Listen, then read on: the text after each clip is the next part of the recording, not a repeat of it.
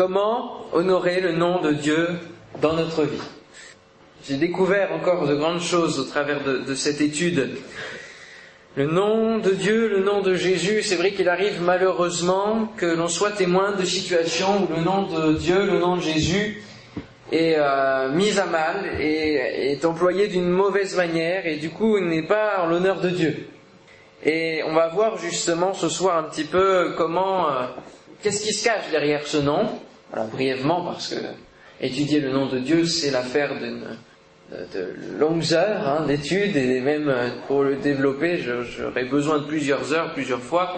Mais on va voir succinctement ce, ce que contient le nom de Dieu, voilà, ce qu'il y a derrière ce nom-là.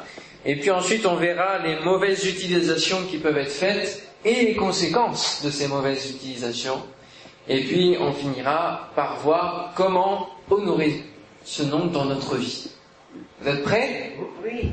Allez, on est parti ce que contient le nom de Dieu et le nom de Jésus plus précisément, parce que c'est en ce nom-là que nous adressons notre prière. Euh, on apprend, quand on est un nouveau converti, à prier au nom de Jésus. On prie le Père au nom de Jésus. Du coup, c'est ce nom-là que l'on utilise, que l'on emploie le plus. Alors, le nom de Jésus vient, va bien au-delà d'un simple nom donné à une personne, hein, comme notre propre nom, bien sûr. Euh, le nom de Jésus désigne le nom du Fils de Dieu, incarné en Fils de l'homme. C'est à partir de ce moment-là que le nom de Jésus lui a été attribué. C'est lorsqu'il s'est incarné qu'il est venu sur terre. Et on peut le lire dans Matthieu, chapitre 1er, verset 21, où il est dit, elle enfantera un fils, en parlant de Marie, et tu lui donneras le nom de Jésus. C'est lui qui sauvera son peuple de ses péchés. Oui, parce que le nom de Jésus, c'est Yeshua, et Yeshua, ça veut dire sauveur. Sauveur. Jésus veut dire sauveur. Et donc, c'est normal qu'il puisse porter ce nom-là, puisque c'est la mission euh, avec laquelle il vient sur cette terre. C'est pour nous sauver, nous. Hein, il sauvera son peuple de ses péchés.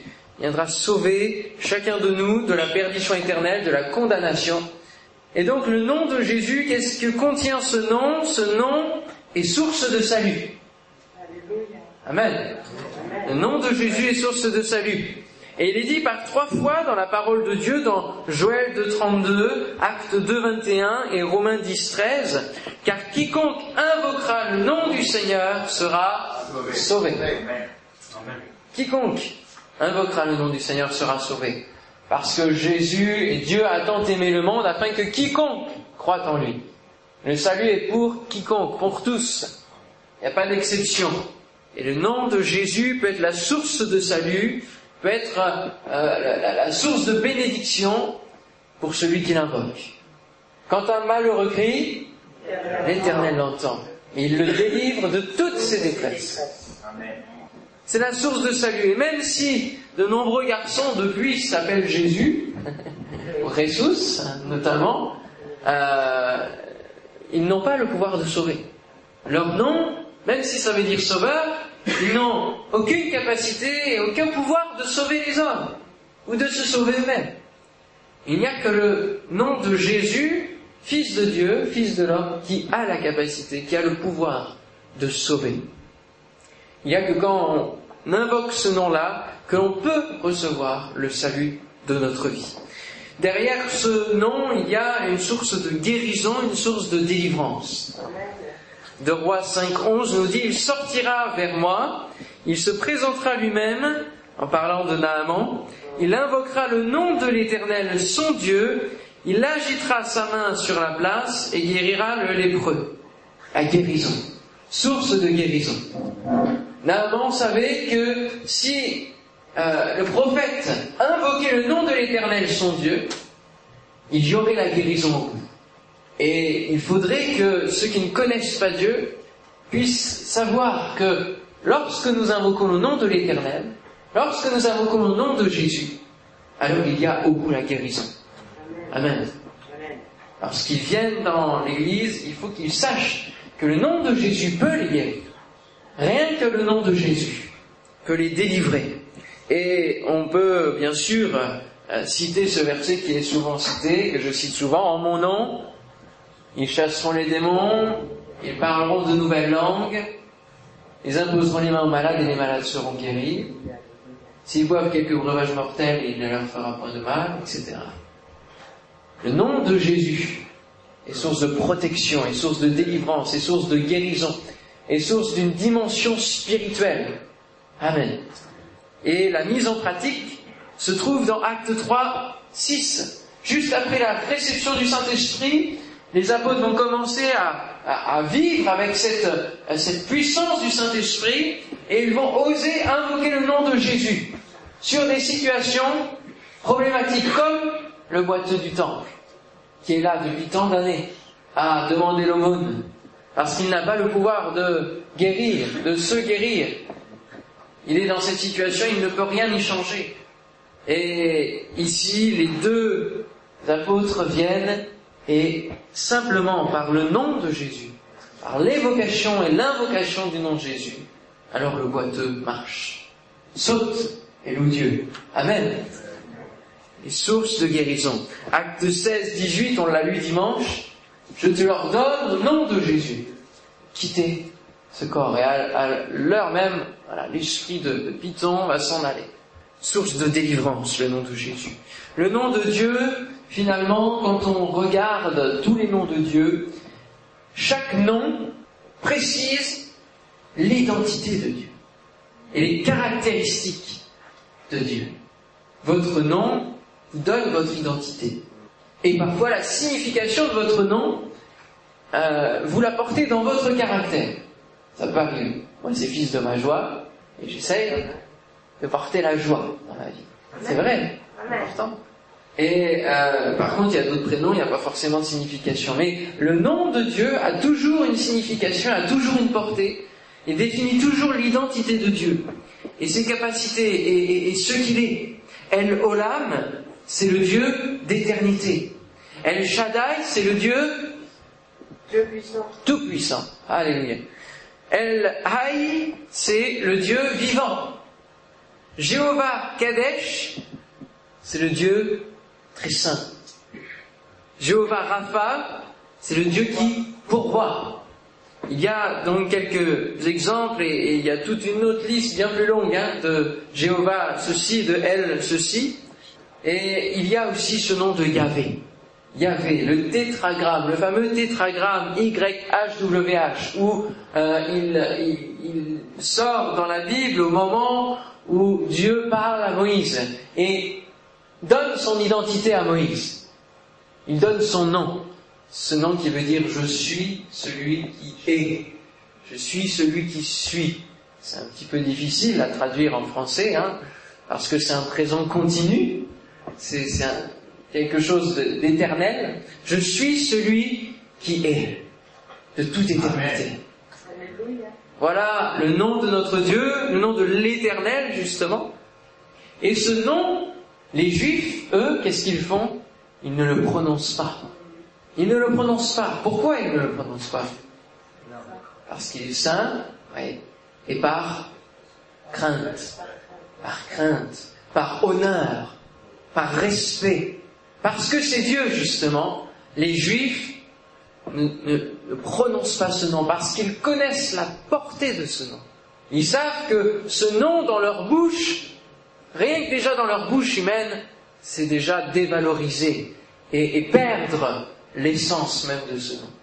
Et de la même manière, comment on aurait le nom de Dieu dans notre vie? Nous devrions déjà comprendre que, le nom de Dieu dans notre bouche, c'est déjà réduire la, portée, c'est déjà le, faire plus, plus petit, plus, plus léger. Et alors, il faut prendre soin de ce nom, le nom de Dieu, il y a un des commandements qui parle de ce nom, un des dix commandements. Exode chapitre 20 verset 7. Parce que ce commandement, quand on demande quels sont les dix commandements, si on faisait un sondage dans la rue ou même dans l'église, on aurait comme premier quoi Tu ne tueras pas. Par exemple. Oui Quoi d'autre Tu ne voleras pas tu ne commettras pas d'adultère, les choses bien, bien fort, bien, bien grave à nos yeux. Hein Mais il y a d'autres choses qui sont aussi, aussi graves. Parce que le péché n'a pas de mesure avec le Seigneur. Et au verset 7, bien avant tous ceux que l'on vient d'énumérer, il est dit, tu ne prendras point le nom de l'Éternel, ton Dieu, en vain. Car l'Éternel ne laissera point impuni celui qui prendra son nom en vain. C'est le troisième commandement. Dieu commence par des commandements qui le concernent. Il se présente au verset 2, Je suis l'Éternel ton Dieu qui t'a fait sortir du pays d'Égypte, de la maison de servitude. Tu n'auras pas d'autre Dieu devant ma face. Donc ça donne une exclusivité. Tu ne feras point d'image taillée. Donc là on parle du visuel, de l'image. Et tu ne prendras point le nom de l'Éternel, ton Dieu, en vain. Là on parle de la bouche, de, de la confession de ce nom. Et c'est aussi à, cause peut-être de ce verset que les Juifs ne le prononcent pas. C'est aussi par peur de, désobéir et de pécher finalement, puisque cela devient un péché de prendre le nom de Dieu en vain. C'est pour ça qu'il ne faut pas que nous le disions à tout bout de champ, nous non plus, en tant que chrétiens, qu'il faut bien mesurer nos propos. Quelles sont justement les mauvaises utilisations du nom de Dieu, du nom de Jésus et leurs conséquences? Ici, il est dit que l'Éternel ne laissera pas impuni celui qui prendra son nom en vain. Donc il y a des conséquences. Maintenant, à l'heure actuelle, lorsque l'on peut discuter avec les uns, les autres, et puis, euh, par exemple au travail, peut-être ça peut vous arriver que à chaque fin de phrase, quelqu'un euh, sortent le nom de Dieu comme un juron. Et cela est difficile à entendre à nos oreilles. Normalement, ça doit l'être. Ça doit être difficile. Et on peut même rétorquer, laisse Dieu où il est, laisse Dieu à sa place. T'as pas besoin de, le mêler à, tes affaires. Hein. C'est important. On peut leur répondre. Et puis, une fois qu'on leur aura répondu ça, alors les prochaines fois, ils feront attention à, ce qu'ils diront et en tout cas en face de qui ils diront, en face de nous. Ça permet qu'il y ait du respect au moins de ceux qui représentent le Seigneur. On ne prend pas le nom de Dieu en vain. Et ce nom finalement s'est retrouvé galvaudé, s'est retrouvé euh, mis en giron à cause de quoi? À cause du fait qu'il y en a qui représentaient justement Dieu, qui, étaient enfants de Dieu, comme les juifs, comme les chrétiens, et qui se sont servis de ce nom-là d'une mauvaise manière. Et du coup, aux yeux de ceux qui ne connaissent pas Dieu, cela été un mauvais témoignage. Et les païens ont donc utilisé ce nom, comme aussi pour faire la moquerie et créer le nom chrétien. Quand on lit dans Romains chapitre 2, on a Paul qui va écrire d'une manière assez virulente envers les juifs, qui eux sont les enfants de Dieu, sont ceux qui font partie du peuple de Dieu, le peuple choisi de tout temps, depuis bien longtemps, qui connaissent la loi, qui connaissent les commandements qu'on vient de lire, qui connaissent les principes fondamentaux de la, de la vie en Dieu, mais qui ne les appliquent pas. Romains 2, verset 17. Toi qui te donnes le nom de juif, parce que qui se dit juif renvoie tout de suite à Dieu qui te repose sur la loi, qui te glorifie de Dieu, qui connaît sa volonté, qui apprécie la différence des choses étant instruit par la loi. Toi qui te flattes d'être le conducteur des aveugles, la lumière de ceux qui sont dans les ténèbres, le docteur des insensés, le maître des ignorants, parce que tu as dans la loi la règle de la science et de la vérité. Toi donc qui enseignes les autres, tu ne t'enseignes pas toi-même. Toi qui prêches de ne pas dérober, tu dérobes. Toi qui dis ne pas commettre d'adultère, tu commets l'adultère. Toi qui as en abomination les idoles, tu commets des sacrilèges. Toi qui te fais une gloire de la loi, tu déshonores Dieu par la transgression de cette loi. Car le nom de Dieu est à cause de vous blasphémé parmi les païens, comme cela est écrit. Verset 28. Le juif, ce n'est pas celui qui en a les dehors. Et la circoncision, ce n'est pas celle qui est visible dans la chair mais le juif, c'est celui qui l'est intérieurement. Et la circoncision, c'est celle du cœur, selon l'esprit et non selon la lettre. La louange de ce juif ne vient pas des hommes, mais de Dieu. Je ne sais pas si vous lisez souvent ce texte ou si vous l'avez déjà lu, mais euh, ça remet un peu les bases. Hein, ça, remet en cause. Et euh, on pourrait très bien remplacer le nom de juif par toi qui te donnes le nom de chrétien. On pourrait très facilement remplacer. Et voyez combien tous les commandements sont repris ici. Et celui du nom de Dieu, qui se retrouve blasphémé par les païens, à cause du fait que la vie en Dieu n'est pas vécue véritablement, du fait que l'on proclame des choses mais on n'y vit pas.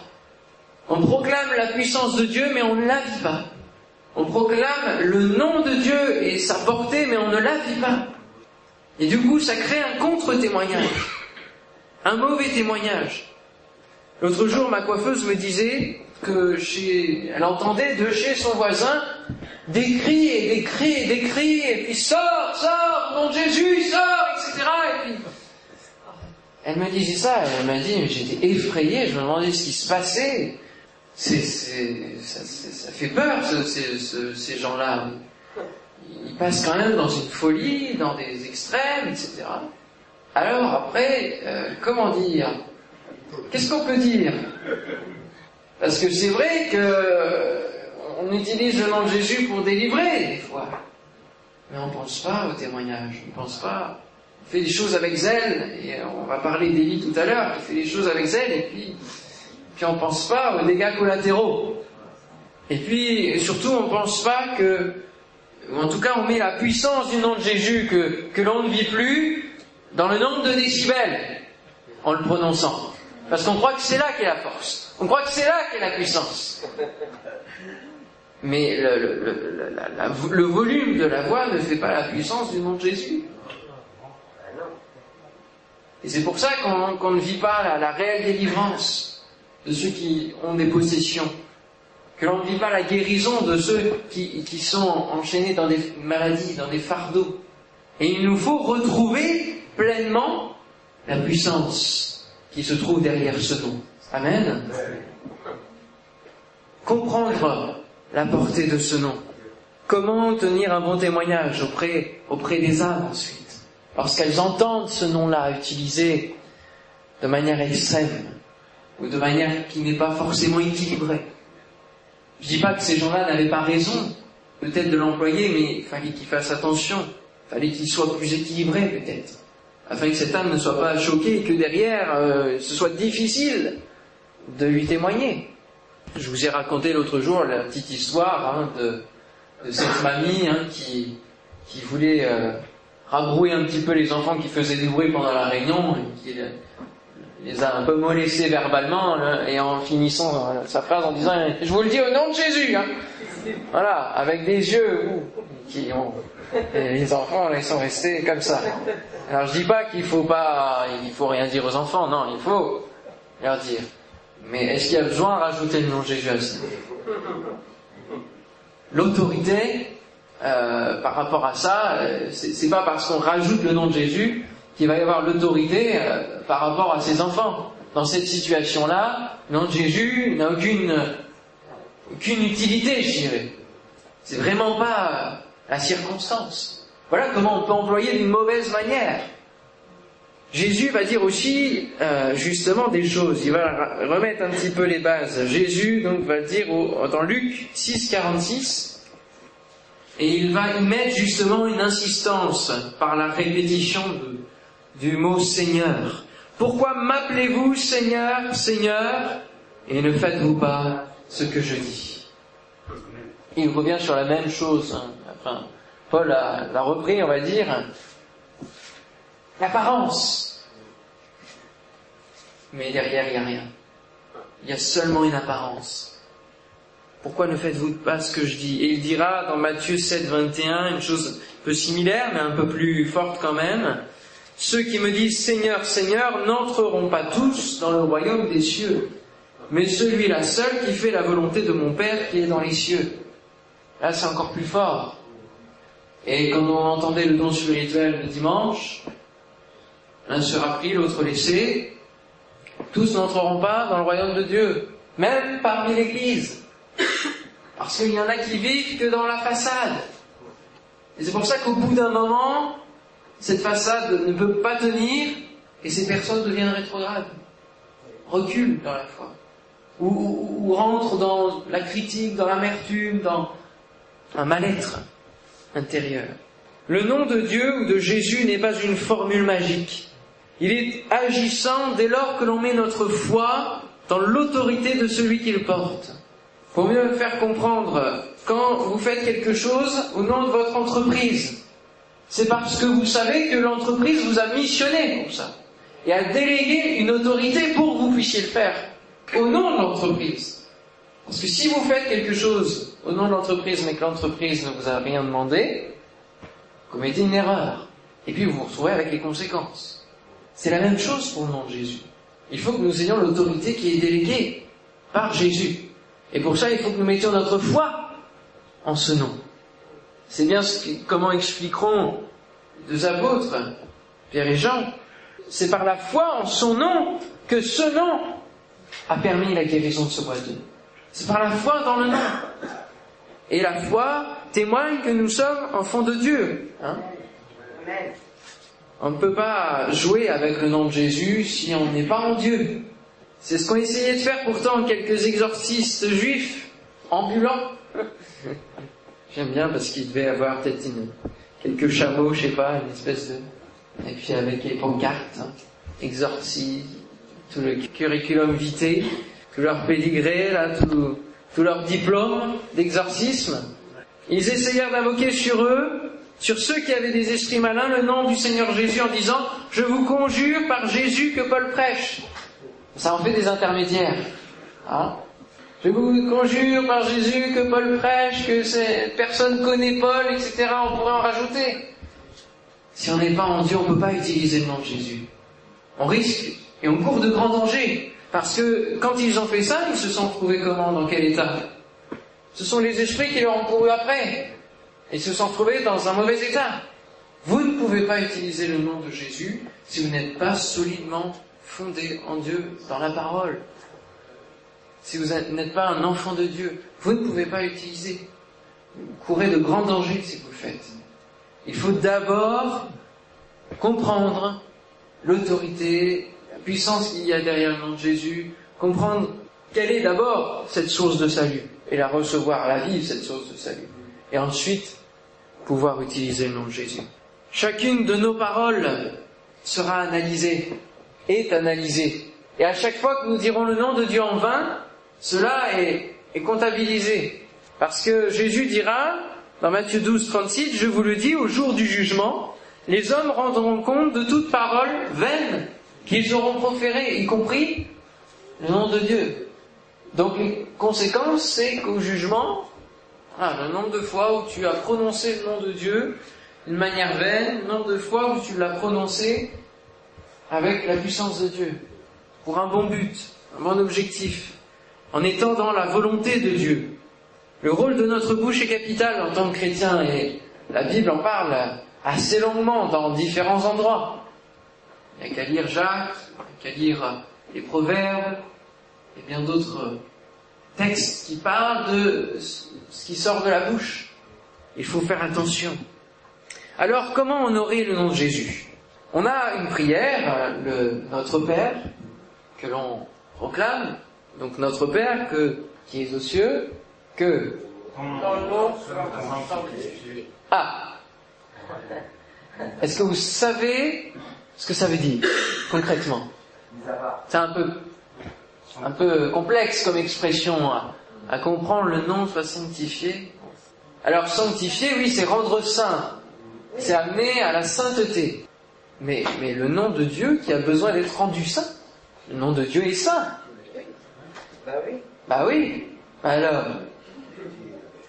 que ton nom soit sanctifié, que ton règne vienne, que ta volonté soit faite, on comprend que ces trois demandes doivent se faire en nous que ton nom soit sanctifié en nous, que ton règne vienne en nous, que ta volonté soit faite sur la terre, donc en nous, comme au ciel.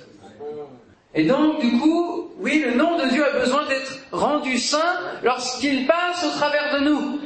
Au travers de tout ce qui est mauvais en nous, il a besoin d'être rendu saint, d'être sanctifié. Vous savez quelle réputation s'attache au nom du trou, on en a parlé il n'y a pas tellement longtemps, il y a une réputation. Quand on entend du trou, on pense tout de suite à cette affaire d'enfants, etc. Bon, assez glauque. Et du coup, les descendants qui vont porter ce nom, ils vont devoir faire tous leurs efforts pour effacer peu à peu cette réputation. Et de la même manière, lorsque nous portons le nom de Dieu, parce que notre nouvelle identité en tant que chrétien, c'est porter le nom de Christ, le nom de Dieu, il faut que nous fassions tous nos efforts pour rendre honneur lorsque nous utilisons le nom de Dieu. Et ne pas être ridicule, et ne pas euh, avoir une réputation qui est, qui est euh, mauvaise aux yeux des gens. Nous devons rendre à ce nom toutes ces lettres de noblesse. Amen.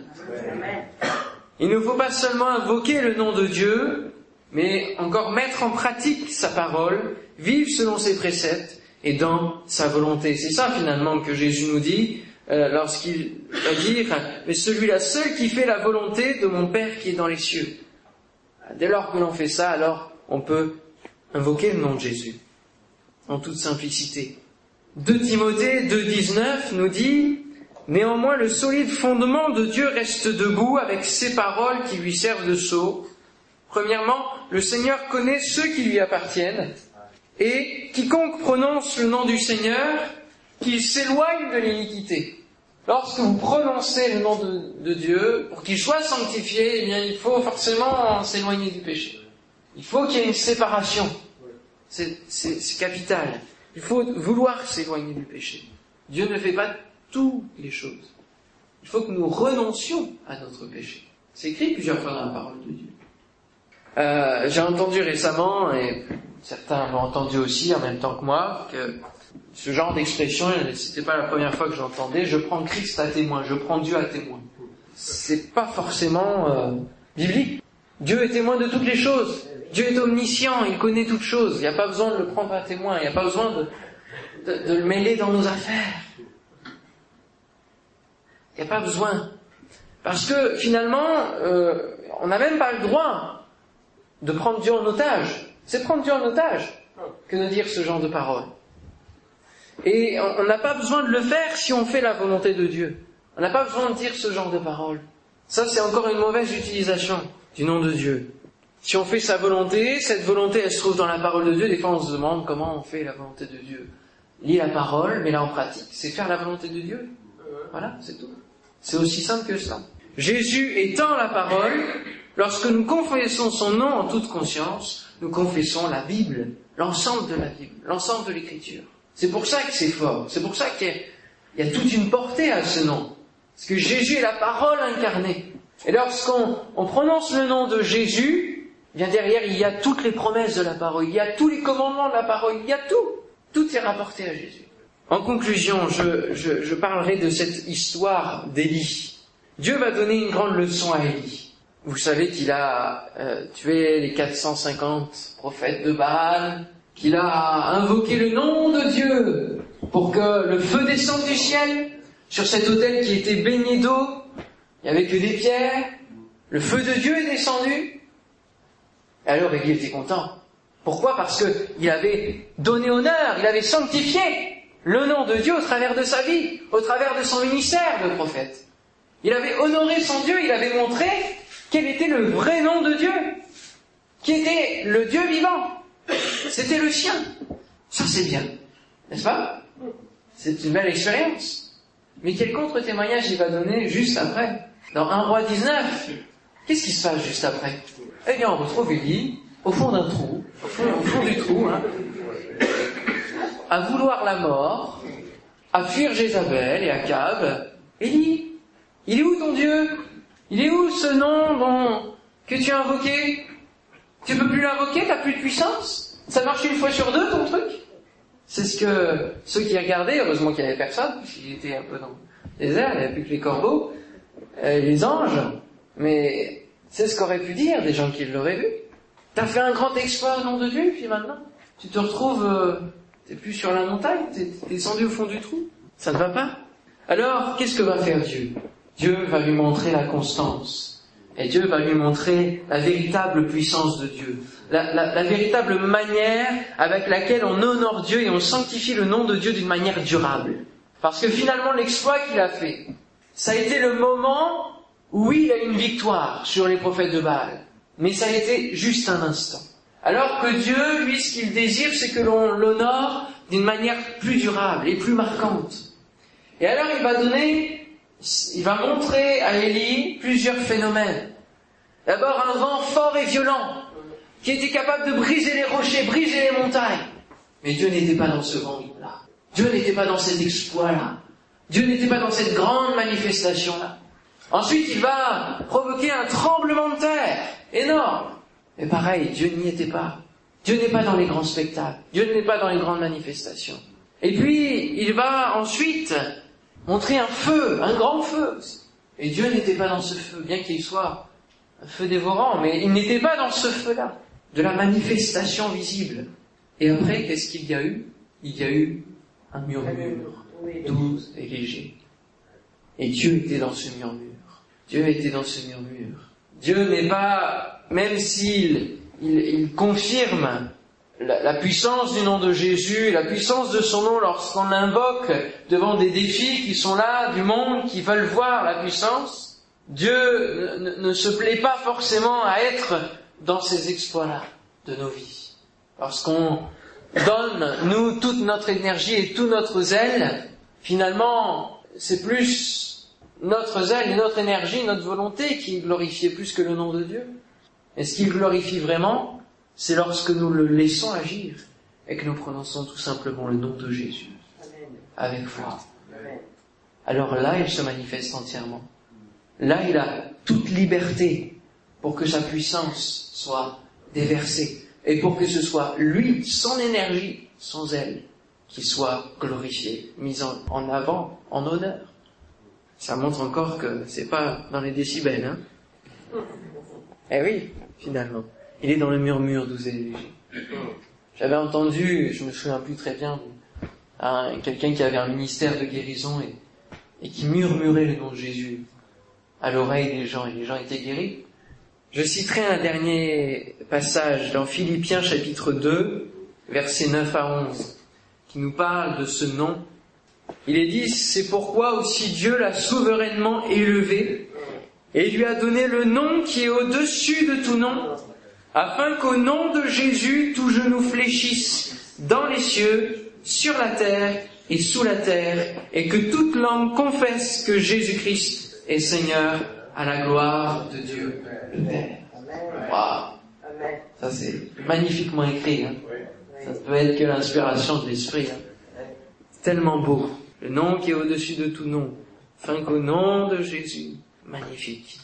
Que toute langue confesse que Jésus-Christ est Seigneur. Alléluia. Pour pouvoir bien utiliser le nom de Jésus, il faut que l'on reconnaisse derrière qu'il est le Sauveur et qu'il est le Seigneur de notre vie. Sans cela, on ne peut pas bien l'utiliser. Amen.